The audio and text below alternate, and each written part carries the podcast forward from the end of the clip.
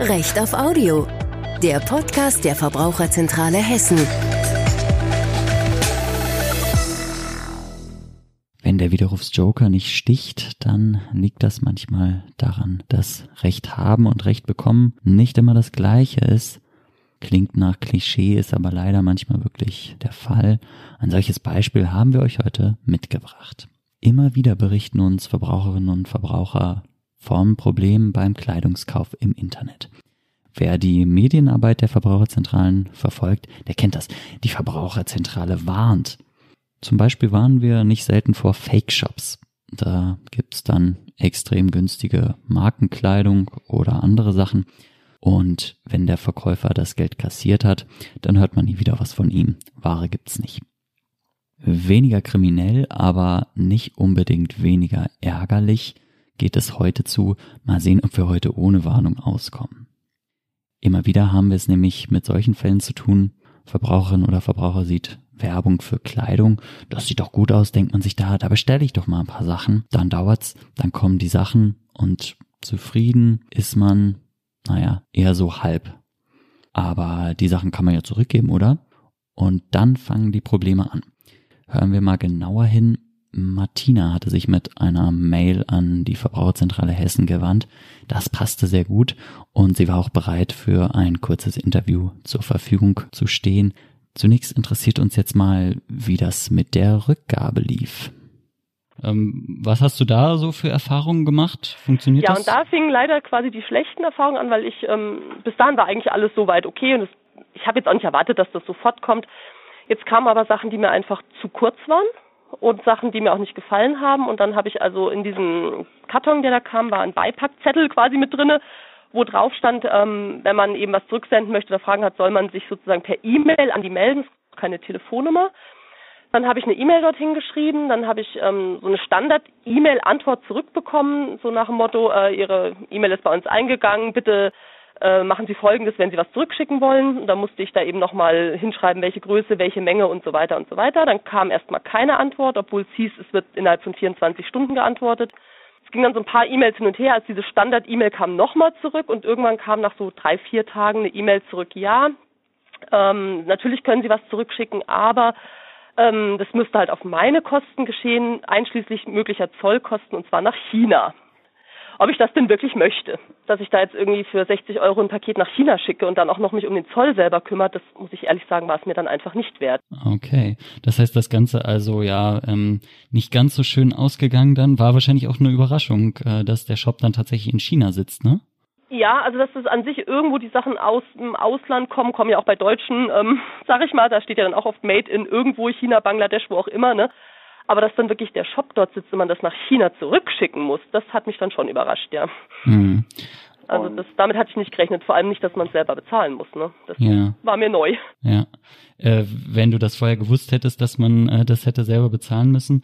Ähm, Hätte ich nicht gemacht. Hättest du es nicht gemacht? Okay. Nein, definitiv nicht. Ja. Das äh, kann ich kann ich gut verstehen. Ja, schade. Ähm, ja, das äh, war natürlich dann irgendwie keine so tolle Erfahrung.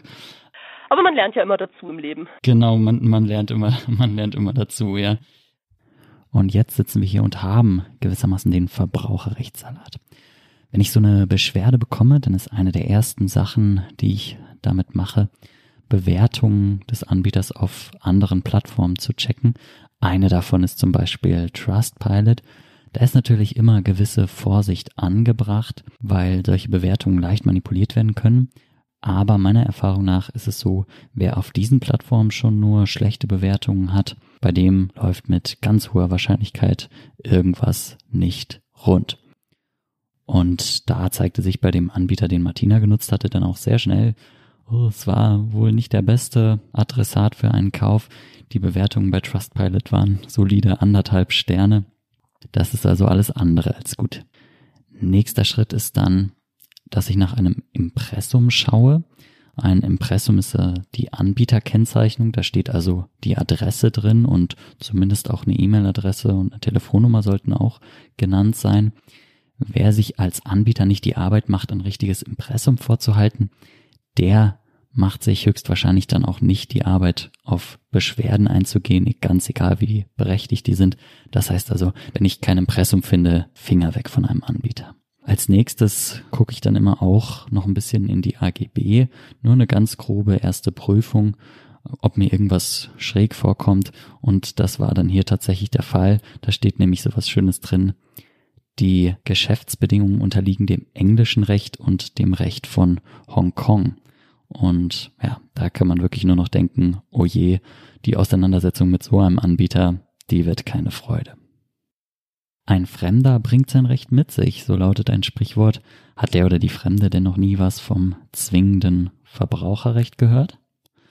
Wenn im Fernsehen irgendwas mit Recht auftaucht, dann läuft das ja oft so, kommt irgendjemand angelaufen, ist ganz stolz. Ja, das Gesetz, das spricht ja nur von Kaufverträgen, aber ich habe hier ja einen Verkaufsvertrag. Da wird der gegnerische Anwalt aber Schwierigkeiten haben. Ich bin sehr klug. Recht in echt ist eigentlich ganz anders. Da gibt's dann zum Beispiel so eine Regel wie, diese Normen dürfen nicht durch anderweitige Gestaltung umgangen werden. Soweit der Gesetzgeber einigermaßen frei von Lobbydruck ist, ist er nämlich deutlich besser als sein Ruf. Das gilt auch für das bürgerliche Gesetzbuch, in das wir jetzt mal reinschauen. Es ist nämlich sehr anpassungsfähig. Das bürgerliche Gesetzbuch des BGB ist ganz stark geprägt vom Geist der Aufklärung. Es atmet also diesen Gedanken der Vertragsfreiheit. Du und ich, wir sitzen uns gegenüber und wir verhandeln gleichberechtigt darüber, zu welchen Bedingungen wir einen Vertrag schließen. Das Problem ist, dass wir ganz oft aber eine andere Situation haben. Wir haben ein mehr oder weniger starkes Machtgefälle zwischen den Vertragsparteien. Da sitzt auf der einen Seite die kleine Verbraucherin und auf der anderen Seite das große Unternehmen. Eine Antwort darauf ist auch im BGB enthalten. Es gibt nämlich das teilweise sehr stark regulierte Verbraucherrecht, das eben enge Grenzen setzt, innerhalb derer man sich einigen kann und muss. Nicht alles ist eben Vertragsfreiheit, denn es wäre ja auch eine absurde Vorstellung, dass Max Mustermann sich hinsetzt und mit Amazon darüber verhandelt, was es jetzt kosten soll, wenn er diesen Laptop kauft und zu welchen Bedingungen er genau diesen Laptop kauft. Das Ganze hat ja quasi zwei Aspekte. Der eine ist eben dieses extreme Machtgefälle zwischen dem Unternehmen und mir. Und das andere ist natürlich auch, dass es sich bei dem Unternehmen dann oft um ein ausländisches Unternehmen handelt. Das mit dem Ausland ist so absurd aber nicht, wenn man auf den zweiten Blick mal etwas genauer hinschaut. Deutschland ist Exportweltmeister und Fun Fact, wenn sich das gerade nicht auf Waffen oder Autos bezieht, dann kann es gut sein, dass es sich auf das Recht bezieht. Denn auch das BGB hat viele andere Länder geprägt, beispielsweise Japan. Vielleicht unterliegt also der japanische Onlineshop schon ähnlichen Regeln, wenn er an japanische Verbraucherinnen und Verbraucher verkauft. Und das Ganze geht sogar noch weiter. Wenn sich ein Onlineshop, ganz egal wo er sitzt, gezielt an deutsche Verbraucherinnen und Verbraucher richtet, dann kann es sein, dass auch deutsches Verbraucherrecht zur Anwendung kommt. Die Einzelheiten sind ein bisschen komplex, aber man kann sich merken, es besteht so eine Art Günstigkeitsregel. Also das Schutzniveau muss mindestens so hoch sein, wie es eben das BGB vorsieht. Das ergibt sich aus der Rom I Verordnung, europäisches Recht. Und damit beenden wir unseren kurzen Exkurs und kommen zurück zu Martina mit ihrer Auseinandersetzung mit dem chinesischen Kleidershop. Denn Martina macht das Paket auf und von den zehn Sachen, die sie gekauft hat, will sie sieben gleich wieder loswerden. Wir basteln uns also einen kleinen Widerrufsjoker. Der Widerruf, das ist so eine Art Steuerung Z, alles wieder rückgängig machen und er gilt zum Beispiel im Fernabsatz. Fernabsatz ist alles, wofür man das Haus nicht mehr verlassen muss, um Verträge einzugehen. Also Bestellung per Telefon, per Mail. Ein Jurist sagt dann natürlich auch gerne per Fax und eben auch im Internet. Der Zweck dieser Regelung ist, da ich die Ware nicht direkt vor mir habe, um sie zu prüfen, soll ich sie wenigstens zurückschicken können, wenn mir irgendwas nicht gefällt. Das Ganze gilt 14 Tage Ablieferung der Widerrufsjoker. Jetzt hat natürlich dieser Online-Shop in seinen AGB stehen, es gilt irgendwie englisches Recht und das Recht von Hongkong. Keine Ahnung, was Hongkong für Widerrufsrechte vorsieht, aber Fakt ist, sie müssen genauso verbraucherfreundlich sein wie das, was im BGB geregelt ist, sonst sind sie hier irrelevant. Das heißt also, Widerruf ist erstmal möglich und dann kommen wir natürlich zu den Widerrufsfolgen. Steuerung Z, wie gesagt, einmal bitte rückgängig machen, halt, stopp. Das bedeutet Geld zurück und man muss aber auch die Ware zurücksenden. Und da ergibt sich dann das Folgeproblem, was ist eigentlich mit den Versandkosten der Rücksendung? Inzwischen kann mein Online-Shop tatsächlich von mir verlangen, dass ich das Paket bezahle, wenn ich einen Widerruf mache und dann Sachen zurückschicken muss. Aber darüber muss er mich belehren, da ist das Gesetz ganz klar. Martina wurde ja noch nicht mal darauf hingewiesen, dass überhaupt ein Widerrufsrecht besteht. Da wurde natürlich also erst recht nicht darüber belehrt, dass man im Fall des Widerrufs die Kosten der Rücksendung zu tragen hätte. Und ein ganz ähnliches Problem, das sich beim Widerruf dann immer stellt, was passiert eigentlich mit meinem Paket, wenn ich es zurückschicke und es auf dem Postweg verloren geht und dann nie beim Anbieter wieder ankommt. Auch da gibt es eine gesetzliche Regelung im BGB, die sagt, dass der Anbieter das Risiko trägt.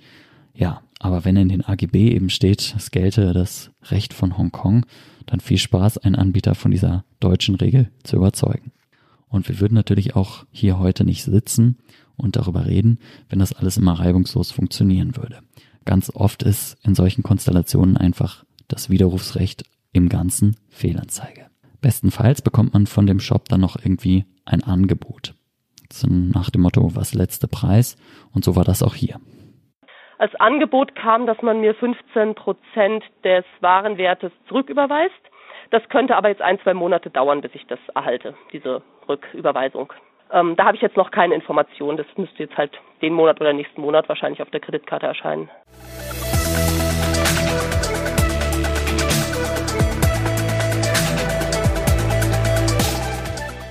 Ein Hauptärgernis beim Einkauf von Kleidung bei ausländischen Anbietern ist natürlich die Qualität. Auch da ist Martina hier nicht so ganz zufrieden. Hören wir mal rein vom Stoff her ehrlich gesagt auch nicht so wie abgebildet. Die Farben, würde ich sagen, haben sehr gut gestimmt, aber die Materialien nicht. Also manche Sachen hat man sich vorgestellt, dass es Wolle ist oder dass es ein bisschen dicker ist. Es war dann sehr dünner Stoff teilweise. Mhm. Andere Sachen waren so steif, dass, dass man sich jetzt nicht so gut hätte drin bewegen können. Also ganz komisches Material. Mhm. Ähm, also auch da würde ich sagen, geben die Bilder mehr her als das Produkt am Ende. Und da kann man natürlich dann die Frage stellen, wie sieht es eigentlich aus mit Gewährleistung? Denn immer wenn man bei einem gewerblichen Anbieter kauft, und der nicht gerade das Recht von Hongkong anwenden möchte, dann hat man bei neuen Sachen zwei Jahre lang Gewährleistung. Das bedeutet, die Sachen müssen funktionieren, die Sachen müssen richtig funktionieren. Nehmen wir mal an, Martina hat ihre Sachen jetzt so drei, vier Wochen. Eine Jacke wäre eigentlich auch okay, aber der Reißverschluss, der macht nicht mehr so, wie er sollte. Und damit haben wir dann wahrscheinlich auch einen Mangel gegeben, denn eine Sache ist immer dann mangelhaft, wenn sie eben nicht so funktioniert, wie sie eigentlich sollte. Damit hätte Martina das Recht auf Nacherfüllung. Sie kann also eine neue Sache oder eine reparierte Sache verlangen. Auf wessen Kosten gilt das? Natürlich auf die des Verkäufers, denn der hat mir schließlich einen fehlerhaften Reißverschluss verhökert. Ja, und dann schreibt man natürlich irgendwie eine Mail und sagt, hallo, hallo, einmal bitte umtauschen, der Reißverschluss ist kaputt. Händler schickt erstmal automatische Antwort, reagiert gar nicht, dann schickt man noch zwei, drei Mails hinterher und irgendwann sagt der Händler, Moment mal, der Reißverschluss, der war doch okay, als ich das Ding geschickt habe. Das ist doch irgendwie deine Schuld. Er hat nicht ganz unrecht, dass der Mangel bei Lieferung schon gegeben sein muss, aber unser Freund, der Gesetzgeber, der hat daran gedacht und es gibt eine Beweislastumkehr. Sechs Monate lang vermutet der Gesetzgeber, wenn ein Mangel auftritt, dann lag er schon bei Lieferung vor und alles andere müsste der Händler beweisen. Ja, Martina mit ihrem fiktiven kaputten Reißverschluss hat jetzt also die Wahl. Sie kann vom Vertrag zurücktreten, wenn der Anbieter sich beharrlich weigert nachzuerfüllen. Und dann kann sie auch ihr Geld wieder zurückfordern. Aber ja, wenn der Anbieter schon nicht nacherfüllen möchte, dann wird er auch nicht einfach so das Geld zurück überweisen und dann braucht es eben gerichtliche Hilfe. Und an der Stelle wird die ganze Sache natürlich sehr komplex. Wir haben eine Verbraucherin aus Deutschland auf der einen Seite und einen Anbieter aus dem weit entfernten Ausland auf der anderen Seite. Recht haben und Recht bekommen ist nicht immer das gleiche, vor allen Dingen, wenn wir einen Anbieter auf der anderen Seite haben, der aus weit entfernten Ländern kommt. Die erste Frage, die sich stellt, wo müsste Martina überhaupt klagen? Müsste sie jetzt vielleicht zu einem chinesischen Gericht fahren und dort ihre Klageschrift in den Briefkasten werfen? Nein, der Gesetzgeber sagt, sie dürfte sogar hier klagen in Deutschland den Prozess führen, aber nichtsdestotrotz, ein Gerichtsverfahren ist immer mit Kosten und Zeitaufwand verbunden. Als Klägerin und als Kläger muss man in Vorleistung treten, was die Kosten anbelangt, und die bekommt man im Erfolgsfall dann erstattet. Und das Verfahren wäre eben auch sehr zeitaufwendig, weil alle Schriftstücke zu übersetzen wären in Chinesisch und auch in China zuzustellen wären. Also sogar die Post ist dann irgendwie ein Faktor. Wie lange dauert es denn, bis so ein Brief da ankommt? Keine Ahnung, eher lang. Und selbst wenn man diese Schwierigkeiten alle überwindet und dann ein positives Urteil in der Tasche hat, dann sind die Schwierigkeiten noch nicht vorbei. Denn wir haben dann das Problem, dieses Urteil müssen wir irgendwie vollstrecken. Da steht drin, du schuldest mir jetzt so und so viele hundert Euro die muss sich im Ausland vollstrecken. Das heißt also, Martina müsste jetzt einen chinesischen Gerichtsvollzieher beauftragen. Keine Ahnung, wie das geht, keine Ahnung, wie die Erfolgswahrscheinlichkeiten sind. Am Ende des Tages lohnt sich sowas nur, wenn die Jacke eben ganz schön teuer war. Sonst wird man so eine Auseinandersetzung eher scheuen und die Jacke einfach in den Müll stopfen. Ja, und dann ist die Sache quasi einmal zu mir geschickt worden, damit ich sie in den Müll werfen kann. Ökobilanz natürlich katastrophal.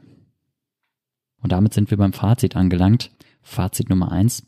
Im Internet weiß keiner, dass wir europäische VerbraucherInnen sind oder es interessiert niemanden. Fazit Nummer zwei, no Impressum, no buy. Worauf man außerdem noch achten kann, ich persönlich finde einen Adblocker immer eine gute Idee. Ich nutze dafür uBlock Origin als Firefox Add-on. Ich drop euch das mal in die Show Notes. Könnt ihr euch das angucken. Was ich auch immer empfehlen kann, einen kurzen Blick in die AGB. Da ist wirklich keine juristische Prüfung erforderlich. Ihr könnt einfach mal querlesen. Sind es überhaupt AGB? Manche Händler gehen sehr stümperhaft vor und kopieren da einfach irgendwelche Texte aus der Über uns Kategorie rein, die überhaupt keine Rechtstexte sind. Das kann wirklich jeder erkennen.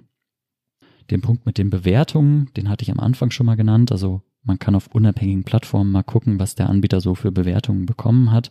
Natürlich können die manipuliert werden, aber wenn ein Anbieter da schon nur schlechte Bewertungen hat, dann auf jeden Fall Finger weg.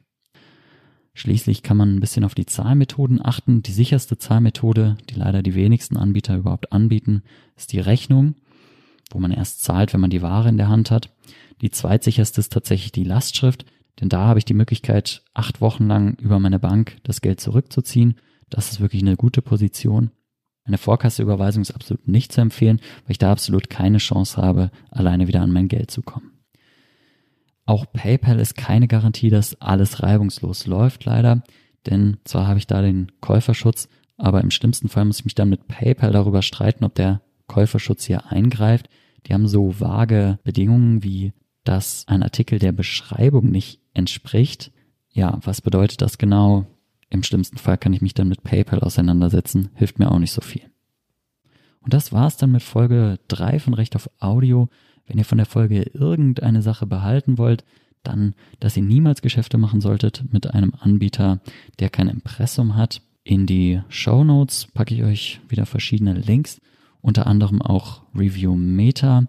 Wer ein bisschen detektivisches Interesse hat, kann ja mal gucken, was Review Meta meint, welche Bewertungen so manipuliert worden sind. Die arbeiten mit Algorithmen, die sich Amazon-Bewertungen angucken und diese eben auf vermeintliche Manipulation checken. Wenn euch die Folge gefallen hat, dann empfehlt uns gerne weiter oder hinterlasst eine Bewertung auf iTunes. Wenn ihr kritische Anmerkungen habt, könnt ihr euch auch gerne an uns wenden. Ansonsten vielen Dank fürs Zuhören und bis zum nächsten Mal. Ciao.